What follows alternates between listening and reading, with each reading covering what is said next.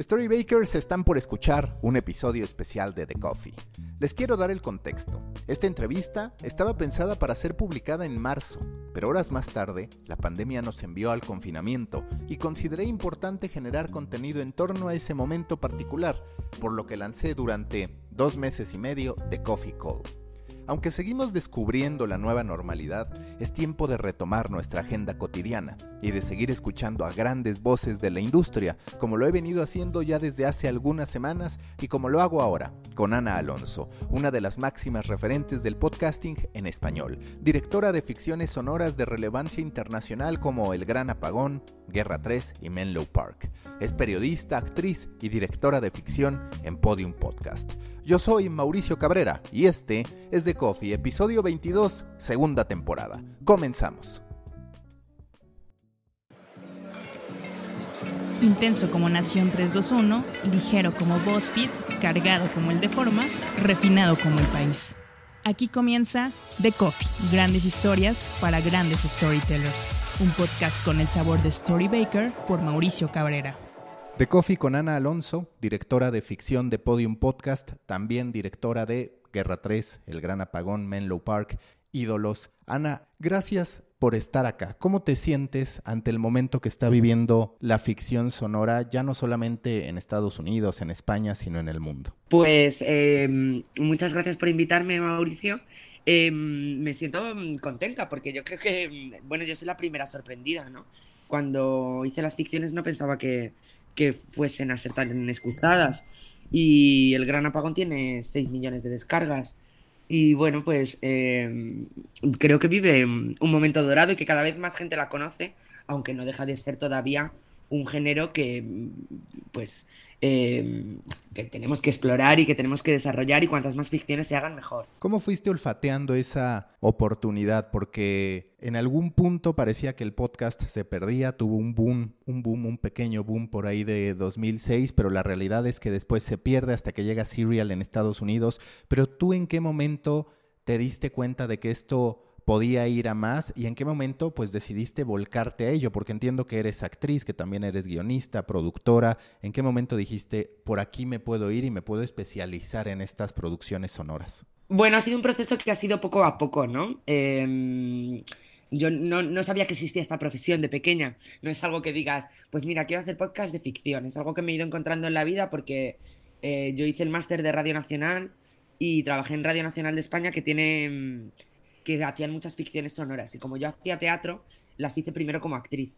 Entonces, cuando llegué a la SER y se, y se montó Podium, el, director de Cadena SER entonces, Antonio Rodicio, me ofreció dirigir El Gran Apagón, que estaba ya escrita eh, por José Antonio Pérez Ledo. Y, fue la primera vez que, que, yo dirigí. Y bueno, pues el éxito del Gran Apagón y las tres temporadas y luego hacer Guerra 3 hizo que poco a poco yo pues me fuese especializando y, quedando en esta profesión, en este trabajo. Entonces eh, ha sido un proceso eh, largo y que, que tampoco esperaba, ¿no?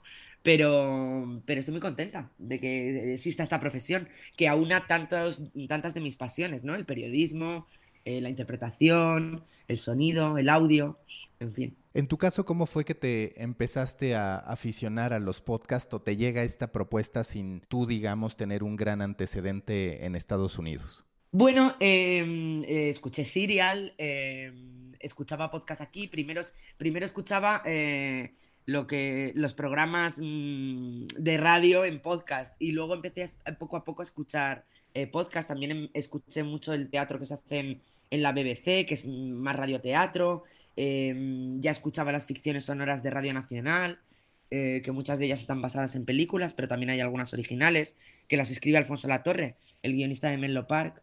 Y, y bueno, pues ha sido también un proceso paulatino, ¿no? Engancharse a, escuchar podcast. Pero bueno, eh, de hecho, muchos de vosotros ya tenéis podcast desde hace mucho. O sea, cuando yo empecé en el podcast había mucha gente que, que, tenía, que tenía ya podcast y ahora parece que se abre un momento, em, bueno, especial para el audio y que, y que, fíjate, cuando yo empecé me decían que hacía radioteatro y ahora mm, y ahora ya la gente sabe que, son los, los, podcasts de ficción no suenan como un radioteatro, ¿no? Sino que se parecen más al cine, que es algo más moderno, más evolucionado. ¿Y para ti hasta qué punto, porque lo leí en alguna entrevista que te hicieron, estas ficciones sonoras son radionovelas o no? Entiendo ahorita que te refieres al radioteatro, también refieres y todos tenemos claro que de pronto, pues a los jóvenes, o aunque no seamos no tan jóvenes, pero no viejos, por así decirlo, no nos gusta la referencia a lo que pudiera significar una radionovela, pero en el fondo en esas entrevistas pues reconoce, sí hay mucho de radionovela, ha, ha cambiado quizás el formato y demás, pero es cierto que en esencia es muy semejante. Sí, sí, sí, y además no hay que tener complejos, venimos de eso y para que haya, para que hayamos evolucionado a otro tipo de ficciones, ha tenido que existir eso previamente. Em, no me gustan las referencias a, los seriales antiguos o al radioteatro, a pesar de que mucha gente mayor te dice, ay, yo escuchaba los seriales y tal, para que la gente no piense que es un, teatro radiado, que se, como, que se parece a una lectura y que, porque bueno, lo que hacemos está muy montado, está, es muy distinto y por eso evitamos, ahora pues hablamos de otros términos, ¿no? O sea, utilizamos otros términos para referirnos al tipo de ficción que hacemos, que no hay un consenso, claro, hay gente que lo llama ficción sonora, a mí me gusta llamarlo audioficción. Eh, hay gente que lo sigue llamando radioteatro, pero bueno, es verdad que el concepto de radioteatro pues te remite a, una, a un tipo de serial que se hacía antes que, bueno, es, también es distinto en las características, los personajes estaban más estereotipados, em, las tramas eran más sencillas, em, bueno, también es que se emitían en la radio, ¿no? A veces diariamente, a veces semanalmente. Em, es, es diferente, pero bueno, sí, venimos de ahí y fue necesario eso para que ahora hagamos lo otro. Para que la gente entienda qué haces tú como director, entiendo que tienes aliados fundamentales, por así decirlo. Por un lado, el guionista, por otro lado, también el director sonoro, de, ambientación sonora, pero digamos, para explicarle a la gente qué es lo que haces y cuáles son las claves para ti de ese proceso. Bueno, em, yo efectivamente somos un, un, trío siempre muy unido. En el caso de Menlo Park, con Alfonso Latorre y Roberto García es el realizador. Y en el caso de Guerra 3 y el Gran Apagón es Roberto Manján y José Antonio Pérez Ledo es el guionista. Yo como directora estoy en todas las etapas del proceso, ¿no? Porque em, desde que, por ejemplo, ahora he, recibido el tratamiento de la tercera temporada de Guerra 3, la he discutido con José, hemos hablado de, distintos enfoques, de cosas que se podían añadir. Luego recibo los guiones y ahí eh, empiezo a elaborar un reparto. Eh, depende de la serie, pues esto me lleva más o menos tiempo, porque en el caso de Guerra 3 tengo que buscar a gente que hable idiomas mm, que, con los que yo no tengo contacto y mm, bueno, es un casting más complejo. Ahí hago un reparto, llamo a los actores con ayuda de un productor, que suele ser Jesús Blanquiño, que trabaja en Podium, y eh, nos metemos a grabar. En las grabaciones, por supuesto, tengo que ir preparada para eh, que lo que grabemos luego lo podamos montar y tenga sentido, ¿no? Pensando en los planos sonoros, en cuando los personajes proyectan. A veces grabo, intento grabar con los actores protagonistas mm, juntos, pero luego hay muchas cosas que tengo que grabar por separado. Eh, porque grabo con un micro, porque resultaría más caro citar a todos los actores, porque perderíamos más tiempo y entonces tendría que citarlos más convocatorias. Y bueno, el proceso de grabación, pues muchas veces, precisamente por esto, porque tengo que grabar con varios actores por separado, se prolonga bastante, porque si lo hiciese en plan lectura con todos juntos, pues sería mucho más fácil, pero a veces pues grabas la serie siete veces, ¿no? Con siete actores. O... Y, luego, después de grabar, eh, Roberto Manjano, Roberto García empiezan a montar y, y, yo corrijo los capítulos. Y entonces empezamos a hacer versiones. Y, y, ese proceso pues también, además como somos muy perfeccionistas y muy detallistas, pues nos lleva bastante tiempo. Si tuviésemos dos años para hacerla, hasta el último día estaríamos haciendo versiones. Eh, afortunadamente no tenemos dos años porque sería, terminaríamos agotadísimos y, y, a veces nos tenemos que rendir, ¿no? Con cosas, porque bueno, eh, hay cosas que escucho que hice del gran apagón y eso y que ahora digo, pues esto lo haría de otra forma, he aprendido a hacer con los niños grabaría de otra forma, eh, bueno, es un proceso en el que vas aprendiendo y que te va sirviendo para, el futuro. Pero bueno, con cada nueva serie surgen nuevas dificultades, porque por ejemplo, con Menlo Park ahora me he enfrentado a, lo que es hacer una serie de época de género que tiene un tipo de sonidos, que no puede tener muchos coches en la calle, que es una época en la que suenan carros de caballos y de vez en cuando un coche, en fin. Y, y en ese proceso de estar corrigiendo capítulos, pues eh, podemos estar también unos cuantos meses. O sea que eh, es un proceso laborioso. Y mi papel, ya te digo, es un poco estar mm, eh, velando porque todos los integrantes del proceso pues cumplan su papel y trabajen también bien y a gusto. Y ahorita que lo decías, siempre que grabamos algo, siempre que estamos preparando algo, entra este deseo de perfeccionismo, como tú lo llamas, este deseo de esto puede cambiar un poquito. ¿Qué, ¿Cuál es el parámetro que tú usas para decir, bueno, ya, aquí ya nos estaríamos pasando de perfección, esto ya está para ser publicado? Hombre, nunca te pasas de perfección, ¿no? Cuanto más perfecto, también hay cosas que digo, pues esto mm, eh, hay cosas también que tú sabes, ¿no? Con el audio que no tienen arreglo. O sea, a veces has grabado algo que, dices, pues un personaje proyecta y el otro no proyecta tanto, hay este plano no está del todo bien. Claro, no es una ficción de una hora, es son series, Menlo Park tiene 10 episodios de 25 minutos cada uno. Eh, entonces, pues pasan cosas. Pasarme de perfección nunca pienso eso. O sea, lo que pasa es que hay cosas que eh, bueno, nosotros trabajamos con librerías, eh, hay efectos que a veces no me convencen del todo, pero no disponemos de otros. Eh, bueno, pues como, como cuando la gente en cualquier trabajo se enfrenta a ciertas limitaciones. Pero vamos, nunca digo esto está, me voy a pasar de perfección. Cuanto más perfecto, mejor. Tú hablabas hace rato de la importancia de los actores, de elegir bien. Yo revisando justo videos del gran apagón, veo por ejemplo, la velocidad a la que hablaba el locutor que da pues todo el contexto del gran apagón y es realmente pausado. Tú también mencionas la importancia de los silencios. ¿Cómo manejar la velocidad de los actores? ¿Cómo te vas haciendo de ese feeling? Porque muchas veces es cierto que quienes pues hacemos contenido para otras plataformas, de repente me parece que sentimos que hay que correr, mientras que en el podcast las pausas, el no hablar tan rápido puede ser muy relevante, pero también pues cuidando no aburrir o no ser tedioso. Claro, y, por eso hay que combinar distintos ritmos en función de las necesidades de, el guion, del tipo de personaje. En el caso de ese personaje del que hablas, por ejemplo, era importante que hablase así porque era un tipo de locutor que, mm, al que le gusta el misterio y que hace pausas e inflexiones para marcar mucho, pues, mm, eh, toda esta cosa misteriosa y, luego, por ejemplo, en, Guerra 3 también hay, hay, escenas que son muy rápidas, porque muchas veces, ha habido veces que la ficción se ha montado para que se escuchen eh, todos los sonidos y que nadie se pise y que los actores hablen respetándose las pausas, y yo creo que en la vida no hablamos así, ¿no? y, para hacerlo lo más realista posible, pues muchas veces les pido a los actores que se interrumpan, que, hablen. Si son buenos actores, ellos ya saben el, ritmo que, tienen que imprimir a, su personaje. Es algo que se da de una forma natural, ¿no? Pero, pero bueno, luego también hay cosas de montaje. Eh, me gusta que haya Em, bueno, dependiendo de las necesidades de la serie, ¿no? Pero eh, silencios después de una información importante.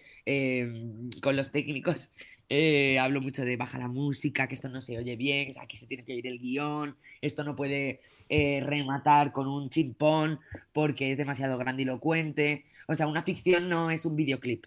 Em, y entonces a veces pues se tiende a montarlo todo muy grandilocuente, pero ahí no está respetando tampoco eh, el guion. Entonces, eh, sí, es muy importante el ritmo, es muy importante el silencio y, la combinación de ritmos, además, para que una serie no se haga tediosa. No todos podían hablar como el locutor del Gran Apagón, porque sería insoportable. Pero ahí está la clave, ¿no? Combinar unos ritmos con otros.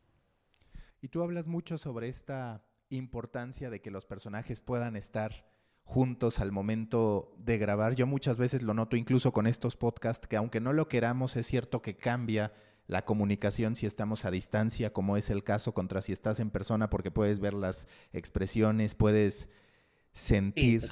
tú, tú cómo intentas resolver cuando no pueden estar a la, a la, distancia? ¿Cómo le metes naturalidad? No solamente en esta parte de persona a persona, sino también creo que uno de los grandes dilemas es cuando el sonido, cuando la ambientación acompaña la voz y cuando entra posterior. Vaya, creo que esos momentos son clave, la, elección de ellos. Claro, em, además muchos actores no han hecho antes ficción en audio, ¿no? entonces llegan y te dicen, ¿me vas a poner músicas, efectos para que yo me meta en situación? Y digo, no, no, lo grabamos todo en vacío y luego lo montamos. Eh, intento que los actores estén juntos porque em, para darse la réplica en, los tonos, en la forma de, un actor, eh, a lo mejor uno le, contesta enfadado y, y el otro actor eh, reacciona a eso, ¿no? Entonces eh, siempre es más, mm, es más rico, es mejor, es menos trabajo para el técnico, porque las conversaciones, las escenas las tiene montadas de palabra. Si no tienes que ir...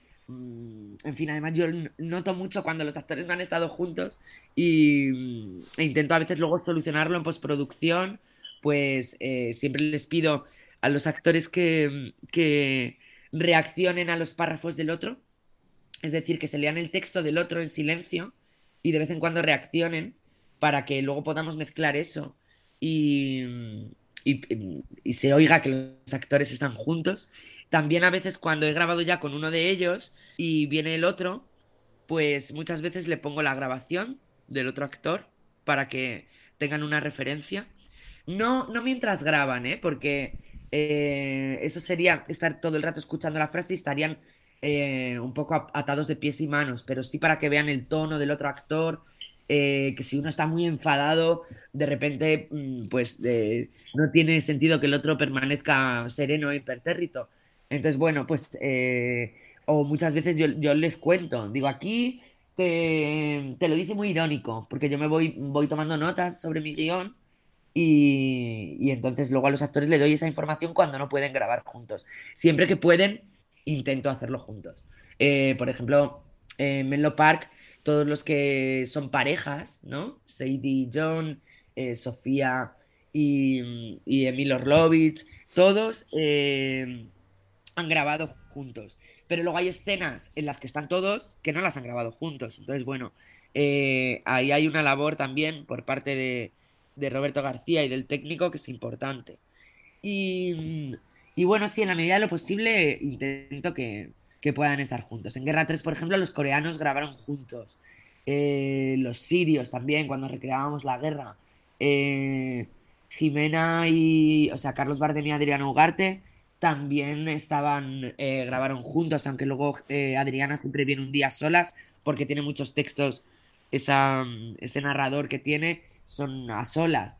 En fin, en la medida de lo posible intento que estén juntos. Y el técnico, por supuesto, también lo prefiere. Imagínate de una serie como Guerra 3, luego la de archivos y, audios y brutos que se generan, ¿no? A veces de sesiones de 10 horas.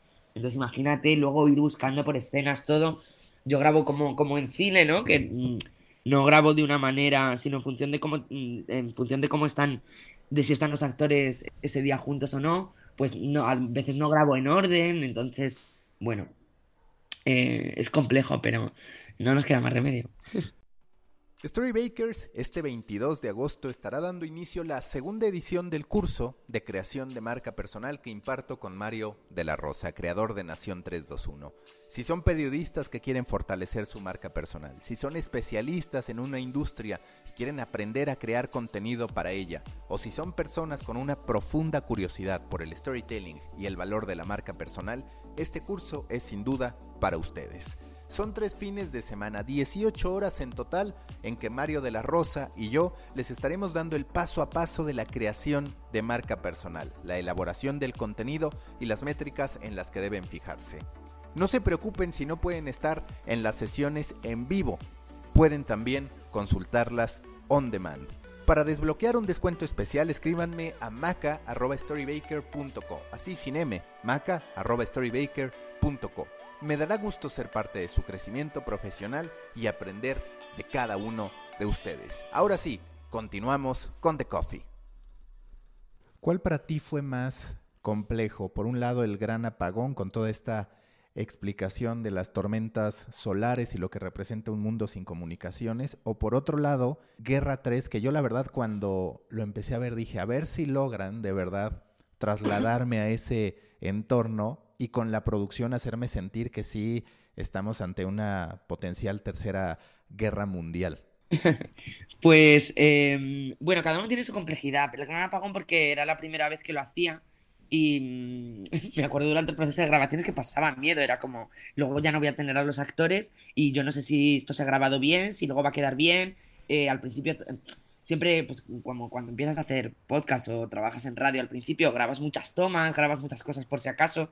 Luego también he aprendido que, que, que en realidad, pues si tienes dos tomas y están muy bien, ¿para qué, para qué quemar a los actores, no? Porque son muchas horas de grabación.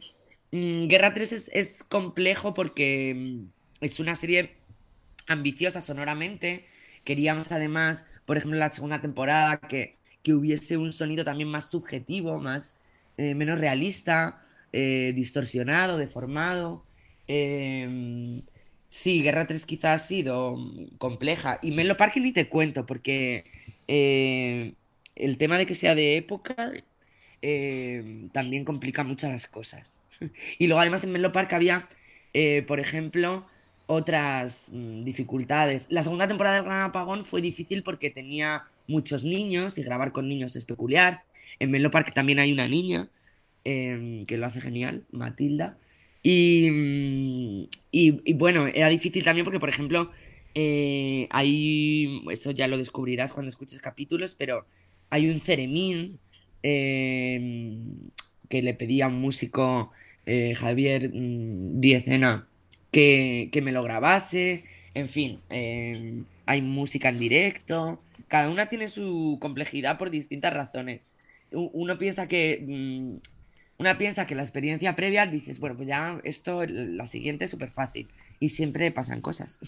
Para ti, ¿cuáles han sido las escenas más complicadas para grabar? Eh, ¿Cuáles son las que particularmente recuerdas que dice, bueno, esta la logré, pero sí que costó trabajo? Pues mira, em, la segunda temporada del Gran Apagón, con Terele Pávez, la líder de la secta, grabamos en un estudio que era muy pequeñito, el, eh, el control era más grande, pero el estudio era muy pequeño, y entonces eh, Terele Pávez solo podía venir un día, se grabó toda la serie en un día, y mm, todos los que le seguían en la secta todos esos actores los cité el mismo día. y entonces eh, tenían que estar muy pegados a Terele, que era la única que estaba sentada, porque teníamos solo un micro. Y, fue complejo, porque yo estaba ahí muy, eh, muy preocupada porque normalmente siempre grabo un primer plano, aunque luego en postproducción eh, alejemos algunas cosas. Siempre también luego lo grabo con los actores dándose la vuelta y tal, pero allí no me quedaba más remedio que esas voces grabarlas en, en un segundo plano que era mm, como luego iban a acompañar a la protagonista, Terele, y fue, fue complejo. También con los niños fue muy complejo porque además era una trama, la trama era una secta, hablaban de cosas em, de cosas religiosas muy chungas. Yo que tampoco quería que ellos se enterasen de, de ciertas cosas, porque había un niño que tenía que morir, otro que tenía que. Y entonces pues no sé, recurrimos a técnicas como yo les decía, eh, decid todos, amo a Patricia, amo a Patricia, amo a Laura, amo a Pedro, amo a Jesús. Y entonces llegaba la frase de amo a Jesús, que para, y, entonces era la que me interesaba, pero grabé muchas más cosas con ellos para que, para que no se enterasen de ese contexto tan chungo, ¿no? Em, con el niño con el que grabé, que es el hijo de una amiga, Marco Guerrero, que es maravilloso, que graba muchas veces con él, que, que, se, que hacía que se moría, pues jugamos a hacer como que nos moríamos los dos, em, en fin, con respiraciones. Em, fue, fue difícil, como si nos desmayásemos y hacíamos ruidos así como mm, yo pensando, esto servirá para, para la muerte del niño. En fin, eso fue, fue difícil, pero también muy divertido, me lo pasé muy bien. ¿Y cómo consideras que cambia la comunicación con los actores? Porque digo, siempre que está el video, la televisión, está la opción de este protagonismo, esta vanidad. En cambio, cuando se trata de actores enfocados a la voz, todo se hace en apariencia mucho más sencillo. En tu experiencia, ¿se transforma esa comunicación o esa convivencia entre actores, la preparación, en fin, todo ese proceso? ¿Entre ellos o con respecto al oyente? Pues yo te diría que de, las dos formas, ¿no? Ya, eh, bueno, yo creo que, el que, se establece, o sea, desde el punto de vista del oyente, una voz que te habla al oído eh, y que, bueno, además se parece en esto un poco a la, a la literatura, ¿no? Hay tantas ficciones como, como personas las escuchan, porque las imágenes que tú generas en tu, en tu mente serán muy distintas eh, a, otras. Hace poco me ponía alguien en Twitter, Jimena rubia, ¿por qué sale morena? En las... Porque se había imaginado que era rubia, ¿no? Eh, no, no, pasa así con una, con una serie o con una película que la imagen ya, pues, eh, condiciona mucho. Por un lado, al no tener imagen tienes mucha libertad eh, puedes... Em, la niña del gran apagón no tenía 14 años, tenía 20 y muchos y no era gallega, era de Albacete y, eh, tiene muchas posibilidades. Los actores también son conscientes em, de que tienen que comunicar con, la voz y yo les animo a que utilicen el cuerpo, a que hagan inflexiones, a que el, cuerpo importa grabando, porque hay un tipo de, doblador locutor que, que no se mueve, ¿no? Que se agarra al atril y verás a los dobladores muchas veces eh, grabando así. Y sin embargo, pues en estas series en las que hay acción, yo les digo, sí, bueno, es, voz, pero necesito que pongas, que impliques a tu cuerpo, ¿no? Porque a veces en una persecución les pido que se muevan como si estuviesen corriendo para que la voz, la respiración se vea afectada. Em, sí, eh, se establece con con la voz una, relación especial con respecto al oyente y a los actores eh, con los que he trabajado que, no habían estado antes familiarizados con, las audioficciones, luego se van y me dicen, ah, es divertidísimo, quiero volver. y, bueno, además, como, bueno, las, ficciones de, pues fíjate, el gran apagón que se ha escuchado tantísimo, pues también traspasa fronteras y los actores están muy contentos. me decían, no me esperaba que tanta gente me, me fuese a decir cosas, ¿no? Sobre, sobre la serie. Y, y sí, bueno, es, es, es importante, solo tienes la voz. sin embargo, eh, se han hecho muchas ficciones con voces de locutores y de dobladores muy brillantes, muy, todas muy, muy iguales, muy colocadas, muy, los hombres muy graves, las mujeres eh, agudas y medias, con, y sin embargo, a mí me gusta también traer otro tipo de voces a la ficción, porque en la vida oímos voces rotas, eh, afónicas, voces más feas, voces más que te parecen más bonitas. Eh, bueno, la voz también tiene un mundo de posibilidades. ¿Tú qué tanto trabajas por eliminar detalles que tal vez sí deban venir en un libro y no en un podcast? Por ejemplo, ahorita hablabas de cómo en efecto nosotros le atribuimos una cara, un cuerpo a ciertos personajes. Sí se me rompió el corazón un poco al ver que la niña no era niña, ¿sabes? Porque vi un video justo y, me pasó eso que tú, que tú comentas. Y sí creo que algo que pasa en los podcasts, y ahí tú me dices si estoy equivocado, no se da tanta descripción del personaje. Y hay muchos detalles que pues en un libro de manera natural tendrían que venir que no en un podcast.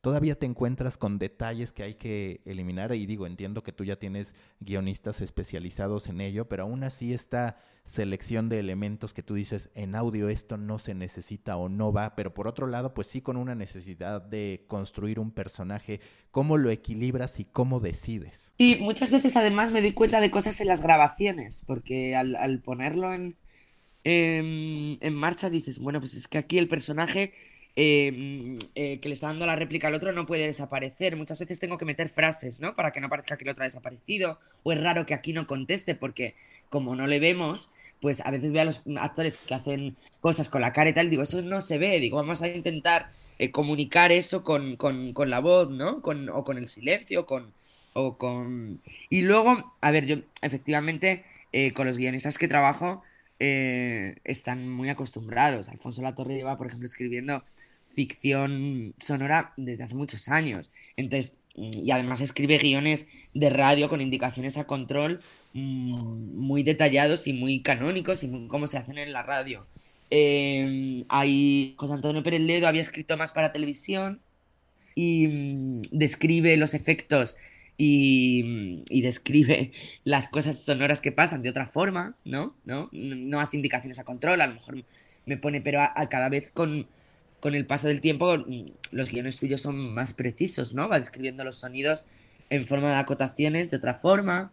Em, bueno, ellos están, efectivamente ellos son buenos, pero es verdad, cuando doy cursos, eh, alguna vez em, he dado cursos hace poco en una escuela de cine, en, en, la SGAE, en la entidad de derechos, de gestión de derechos, y entonces hay, pues los primeros, los primeros guiones que recibo, pues muchas veces tienen referencias visuales, ¿no? Como de, mira ahí, o, pero no has visto esto. esto no existe, sin lo que, lo que no se entiende en audio no existe, les digo. Y, y bueno, pero luego eh, es fácil coger el lenguaje, no es fácil aprovechar todas las posibilidades que te da ese lenguaje, ¿no? Porque el, que creo que también es algo que Alfonso Latorre y, y José Antonio Pérez Ledo hacen, hacen bien, ¿no? Aprovechar todo el, fíjate en el gran apagón, la de tipos de audios que hay, ¿no? Ahora hablan por walkie-talkie, ahora está filtrado, ahora se oye esto desde la radio, ahora esto, en, fin, es aprovechar también, menos es más en, ficción sonora, ¿no? En, en audioficción. Y, y bueno, pues eh, afortunadamente trabajo con guionistas a los que no tengo que corregir mucho obviamente, son buenísimos. O sea, tengo esa suerte.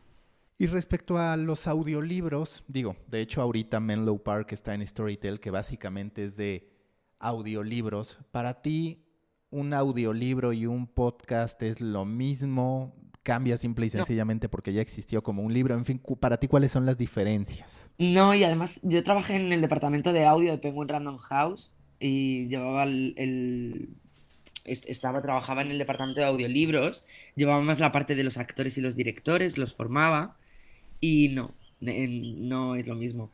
Un audiolibro y además los, los usuarios de eh, audiolibros, los que escuchan audiolibros, no les suelen gustar que los libros estén montados ni que lleven música porque despista mucho. Eh, un audiolibro normalmente, a no ser que cambie la voz narrativa, tiene un único narrador que hace todos los personajes Em, es, es, un, es, un, producto distinto, ¿no? Es, pero no, no, en absoluto es, es lo mismo. Eh, no está montado, no hay efectos, em, en fin, se pueden hacer adaptaciones eh, de libros para convertirlos en ficción sonora y las conversaciones en estilo directo, em, pues transformarlo en un, en un guion de, de audio. Pero así en principio un audiolibro es la lectura íntegra del texto de un autor que además tienes que respetar, porque imagínate, a lo mejor es un, no sé, a lo mejor estás grabando 100 años de soledad, se va a quedar grabado siempre y, tienes que, respetar el texto, el autor. De hecho, en, los audiolibros tampoco es aconsejable que los actores interpreten demasiado, que empujen mucho el texto con su interpretación, porque ahí están, están interpretándolo y no reproduciéndolo, que es un poco más lo que tienen que hacer. Ellos no son, no, no, no, no deben hacer tan tuyo el texto como para valorarlo. Entonces, no, es un producto distinto.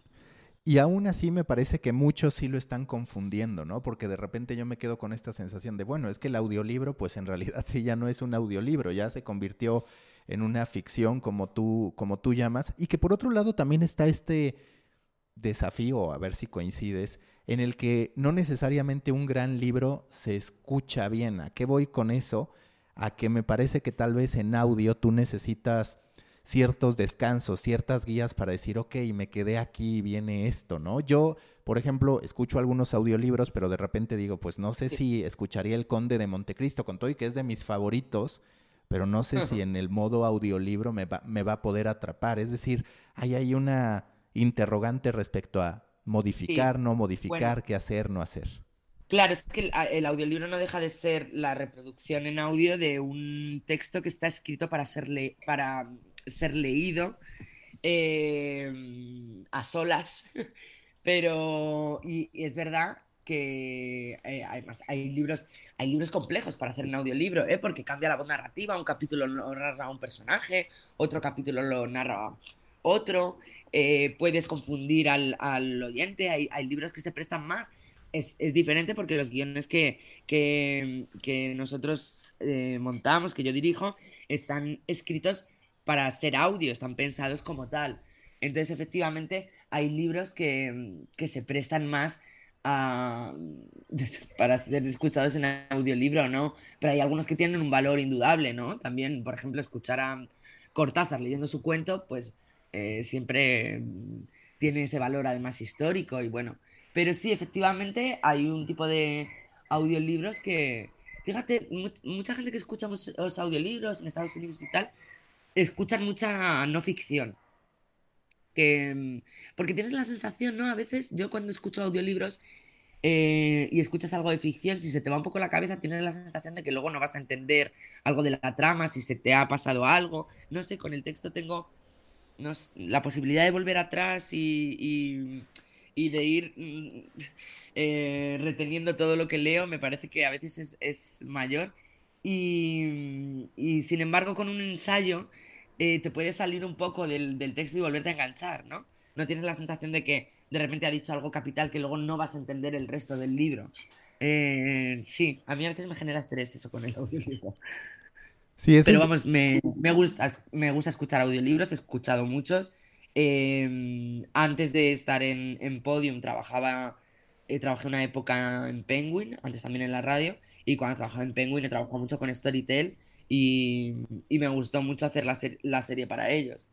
Sí, como tú dices, se requieren estos descansos o estos atajos, que a mí, por ejemplo, es algo que me gustaba mucho del gran apagón, que sentía que sí que tenía que poner atención, pero dentro de todo el narrador te iba envolviendo en el contexto y tal vez después retomaba ciertas cosas, lo que por ejemplo en Menlo Park, que no hay un narrador tal cual, por así decirlo, no, no tienes esta forma de decir, ah, ok, después recupero la información. Claro, claro, claro. Eh, entonces yo, ya a veces voy atrás. Y entonces, mm, pero bueno, eh, hombre, es que también el oído se entrena, ¿eh? ¿eh? La gente cuando escucha los primeros audiolibros no siempre es una experiencia maravillosa. o cuando escuchas una serie, cuando escuchas los podcasts, la gente que tiene entrenado el oído es capaz de disociar Mm, y yo al principio cuando escuchaba audiolibros decía, ¿cómo que dice la gente que se hace ejercicio, cocina y no sé qué mientras escucha un audiolibro? Yo tengo que estar súper atenta porque me pongo a cocinar y se me va el salto al cielo y de repente he dejado de escuchar un rato. Pero sí que hay un momento en el que tú empiezas a disociar y que mm, tienes la capacidad de tener eh, la oreja puesta en el audio y, mm, y, tu cuerpo está dedicado a hacer otras cosas. Eh, al principio no, era una escucha mucho más activa pero sí que el, que el oído se entrena, te acostumbras y cada vez eres mejor oyente.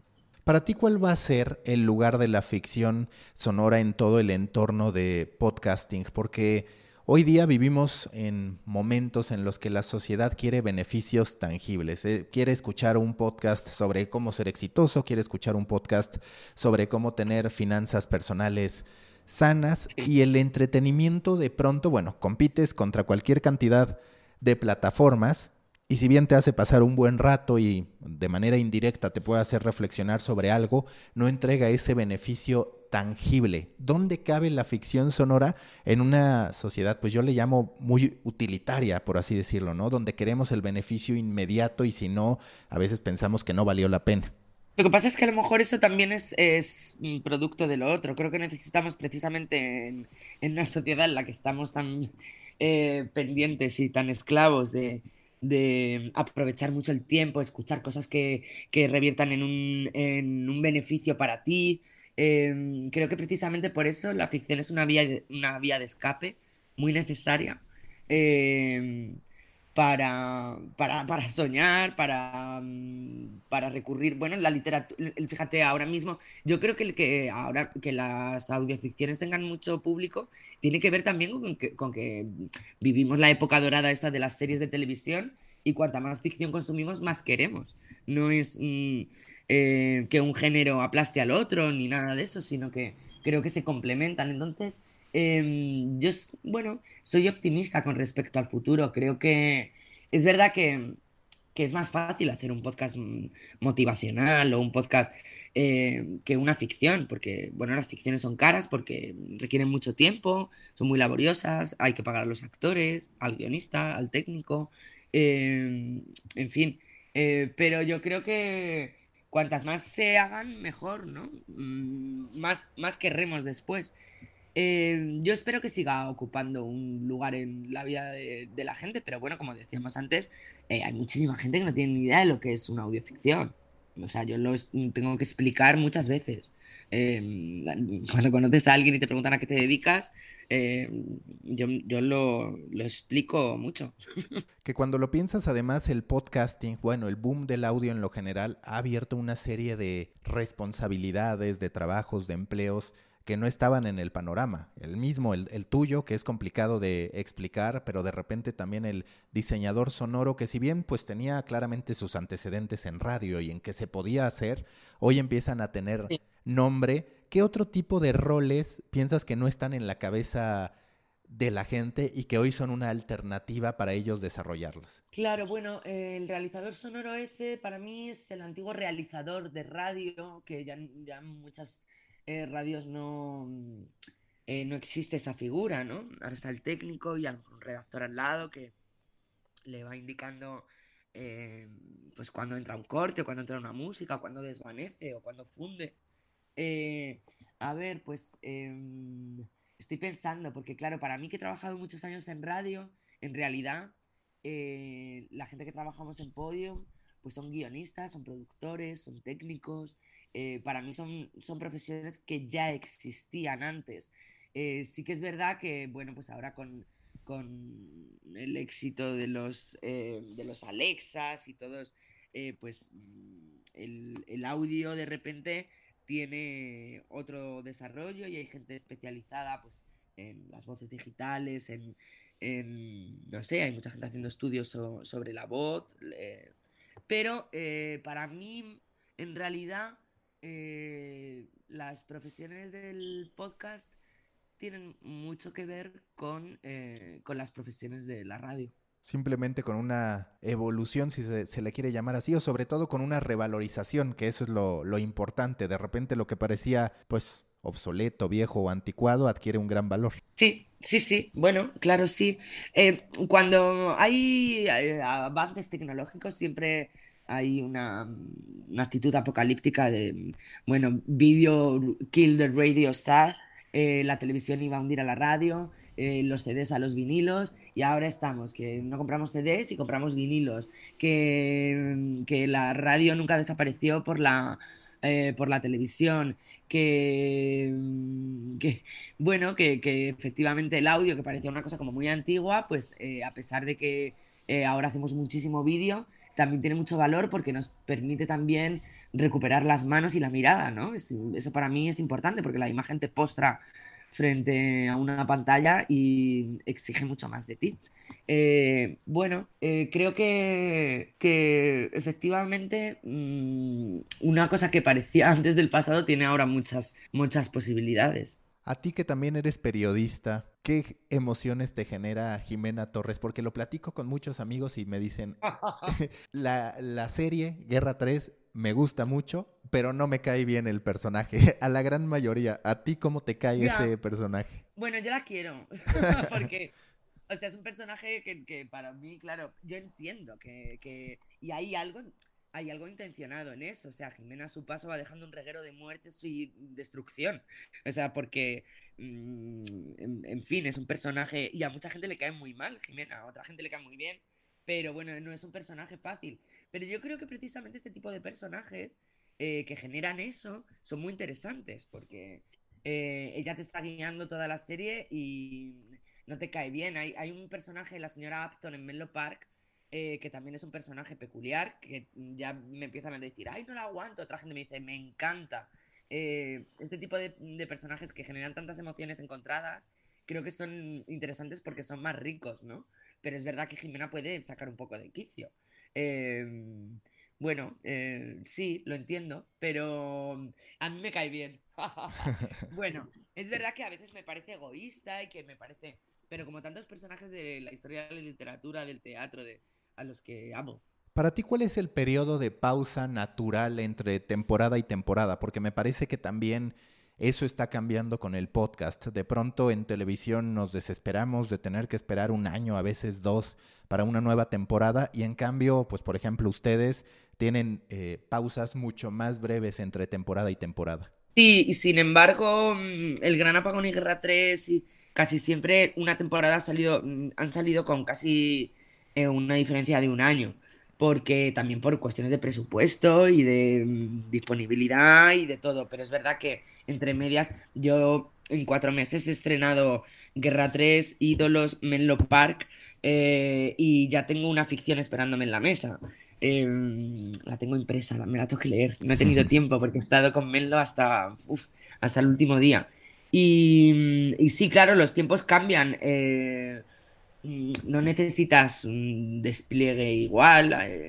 Por ejemplo, lo, que, lo que se hace en, televisión y la imagen es más caro, condiciona muchas cosas, agendas, y tiene que ver también con, el dinero y con los presupuestos que se tienen. Pero sí, es que además, por ejemplo, en Podium es que sacamos muchísimos episodios de, muchas cosas, no solo de ficción, ¿no? Además, yo también grabo las ficciones de otros eh, podcasts de Podium como Librotea, Encuadrate, eh, que tienen pequeñas ficciones dentro, que son podcasts que, que, no son de ficción, pero que sí que recurren a la ficción para contar eh, algunas cosas. Y, y sí, efectivamente, sacamos muchos podcasts. Los tiempos son distintos. ¿Qué ficción te falta por contar que tú digas, a mí me gustaría hacer algo sobre este tema y no ha llegado a la mesa ni yo he tenido el tiempo de hacerlo? Tengo muchas que me gustaría hacer, muchas, muchas. Me gustaría hacer una ficción años 50, mafia, música ya eh, me gustaría hacer, bueno, tengo muchísimas que quiero hacer, o sea, todo se andará. ¿Qué categorías piensas que van a ir evolucionando? Porque, por ejemplo, ya no solamente de ficción, pero vemos pues en el top 5 noticias, vemos en el top 5 también deportes, vemos en el top 5 comedias, sobre todo temas de superación personal, pero tú dónde ves que hay una oportunidad, algún sector desatendido. Digo, me parece que varias de ellas todavía están en construcción, más allá de que ya hay ciertos referentes, pero ¿tú hay alguna en particular que digas, creo que aquí no se ha capitalizado la oportunidad? Yo quiero hacer cosas infantiles. Creo que es un sector que, que no, no se han hecho muchas cosas para niños interesantes. Eh, Creo que los niños están enganchados ahora todo el día a las pantallas, a los iPads. Un niño podría dibujar, jugar, recoger su cuarto mientras escucha un cuento, mientras escucha una ficción. Creo que es un público desatendido por las lógicas también del capitalismo, ¿no? Y de quién, quién eh, a quiénes se dirigen los anunciantes y quiénes son los que tienen dinero para comprar productos. Em, pero creo que, que los niños es un, una parcela en la que eh, hay mucho por explorar, hay mucho por investigar y que me gustaría hacer cosas. Y no necesariamente educativo, ¿no? Porque ahora que lo dices y hablando de todas estas prácticas que retomamos, pues es cierto que hoy este, esta práctica que antes era muy habitual de, ah, le voy a leer el cuento al niño antes de dormir, no está más y hay una oportunidad de revivirlo ahí, aunque sea a través de la voz de un tercero, por así decirlo. Sí, sí, totalmente. No, no solo educativo. Además, yo creo que en el plano educativo que hemos hecho algunas cosas con niños.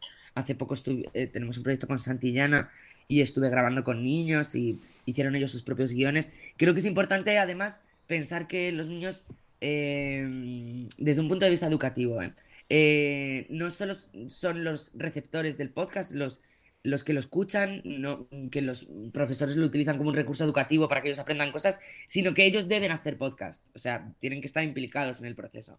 Creo que es mucho más interesante que ellos cuando hacen guiones y cuando los producen y luego se escuchan, eh, se implican mucho más, aprenden mucho más de los temas y creo que ellos tienen que, tienen que ser ejecutores, ¿no? Pero yo también estoy pensando, claro, en, otro tipo de podcast que tienen que ver con el entretenimiento, ¿no? Hay toda una industria del entretenimiento infantil. Además, bueno, mm, lo vemos en, en las editoriales y en, y en, el teatro, los, los, padres se gastan dinero para que sus hijos, eh, pues mm, eh, iba a decir consuman productos culturales, pero no, me gusta utilizar consuman, pero que vayan al teatro para que vean películas, para que... Y, creo que en, el audio todavía hay un camino por explorar ahí. ¿Por qué 25, 30 minutos, que suele ser el, sello de Podium Podcast? ¿Tú te ves haciendo ficciones más largas? De hecho, sé que sí han hecho en, Podium, pero digamos, para ti sí el sweet spot, la duración correcta está entre 20, 30 minutos para una ficción. Sí, la primera temporada de Gran Apagón era más corta, algunos capítulos eran muy cortos, la gente se quejaba mucho. Yo pienso que es mejor que te quedes con ganas de más a que te sobren minutos, pero em, bueno, eh, creo, sabes que esto se en Estados Unidos ahora hay muchos podcasts que son mucho más largos, pero tiene que ver con el tiempo del commuting que llaman ellos, que es lo que tardas en llegar de tu casa al trabajo o del trabajo a tu casa, y para que puedas escuchar un, episodio en un, en un trayecto, ¿no? Que no te dejes el, audio a medias. Mm, para mí 25 o 30 minutos es eh, una ficción, eh, está bien porque creo que, que, la atención decae cuando llevas 50 minutos, desde luego. Y, y, bueno, además, como nosotros hacemos series, pues es que una serie de hora y media cada uno, pues sería demasiado. Además que mucho trabajo, madre mía. Eh, pero yo creo que, es, que, que, sí, que es más interesante. Igual que pienso que hay otros podcasts que depende del tema, no tienen por qué durar más de 15 minutos. O, hay otros que requieren, pues eso, que sean de una duración mayor, de una hora. En fin, em, creo que, que mm, para las ficciones 30 minutos está bien, aunque la gente me dice, se me hace muy corto, la próxima semana colga todo. Pero bueno.